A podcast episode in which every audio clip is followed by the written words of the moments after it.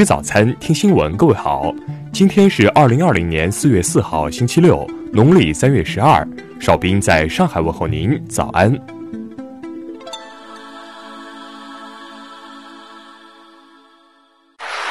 首先来关注头条消息：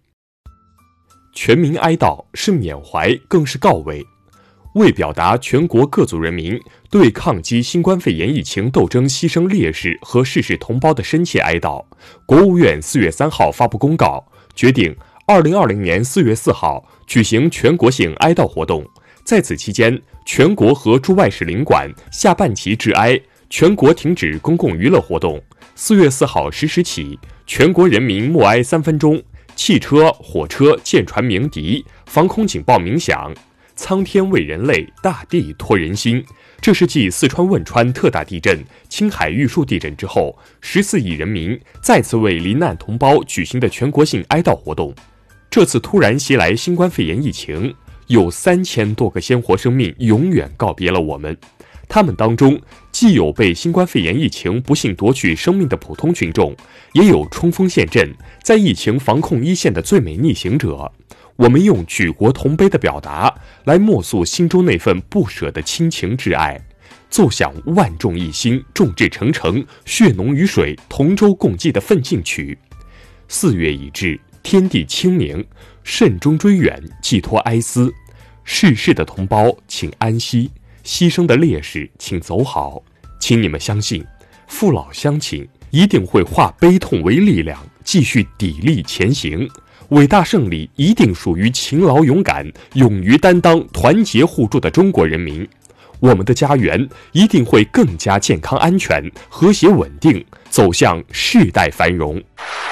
下面来关注国内方面的消息。最高检消息，截至本月二号。全国检察机关共受理审查逮捕涉疫情刑事犯罪案件两千九百八十七件，三千六百九十四人；审查批准逮捕两千六百零七件，三千一百三十八人。据央行网站消息，中国人民银行决定于二零二零年四月对中小银行定向降准，并下调金融机构在央行超额存款准备金利率。国家粮食和物资储备局负责人近日表示，二零一九年我国大米和小麦全年进口量仅占当年产量的百分之一点八和百分之二点三，应该说，即使不进口，也不影响国内口粮供应。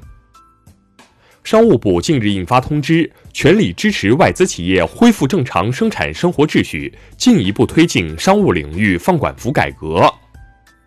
应急管理部数据显示。自新中国成立以来，先后已有六百三十六名消防烈士、八十七名森林消防烈士在执行灭火救援等任务、挽救人民群众生命财产安全的过程中壮烈牺牲。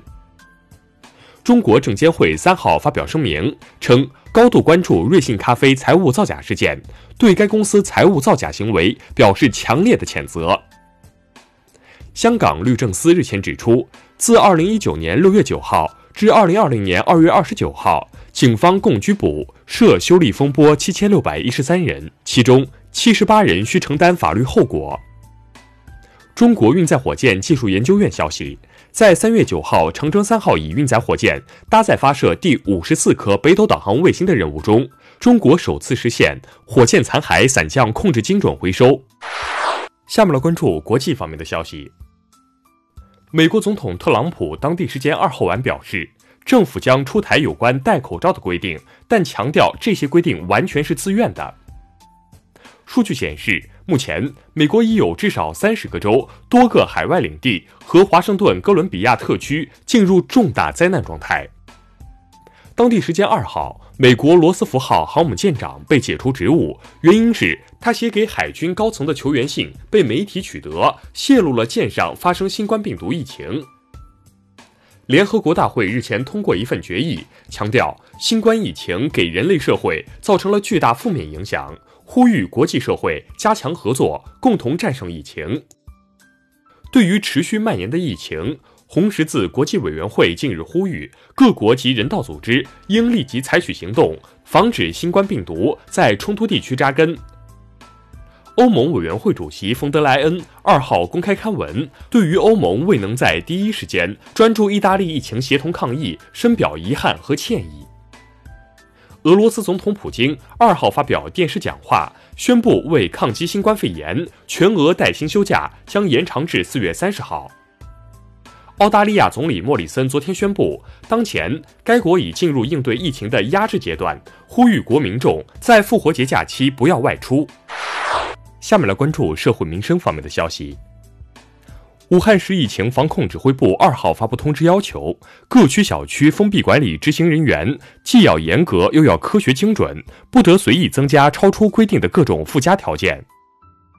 海南省疫情防控工作指挥部近日印发通知，指出，除特殊岗位人员外，其余人员可不佩戴口罩。昨天上午，遵照最高人民法院下达的执行死刑命令，北京市第三中级人民法院对民航医院杀医案罪犯孙文斌依法执行死刑。河南某公司劳务派遣人员郭某鹏妨碍传染病防治案昨天宣判，郭某鹏获刑一年零六个月，其表示认罪认罚。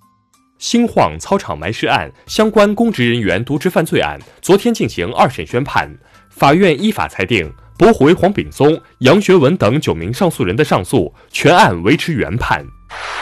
最后来关注文化体育方面的消息。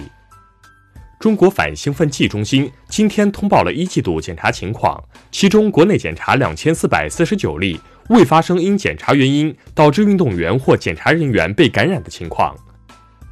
国际射击联合会近日宣布，取消原定于六月二号至九号在德国慕尼黑举行的步枪手枪世界杯，以及原定于七月在德国苏尔举行的世青赛。由英国肯特大学牵头的国际科研团队分析人类腿骨化石后得出结论称，生活于距今一百万到三百万年的人类祖先可能经常爬树。新研究有望改变我们对今天人类何时何地以及如何形成的理解。始建于东汉时期，距今一千八百年的山西创建最古老的寺院普光寺修缮工程近日竣工验收。该工程耗时近七年，对研究汾河流域的佛教发展具有重要意义。以上就是今天新闻早餐的全部内容。如果您觉得节目不错，请点击再看按钮。咱们明天不见不散。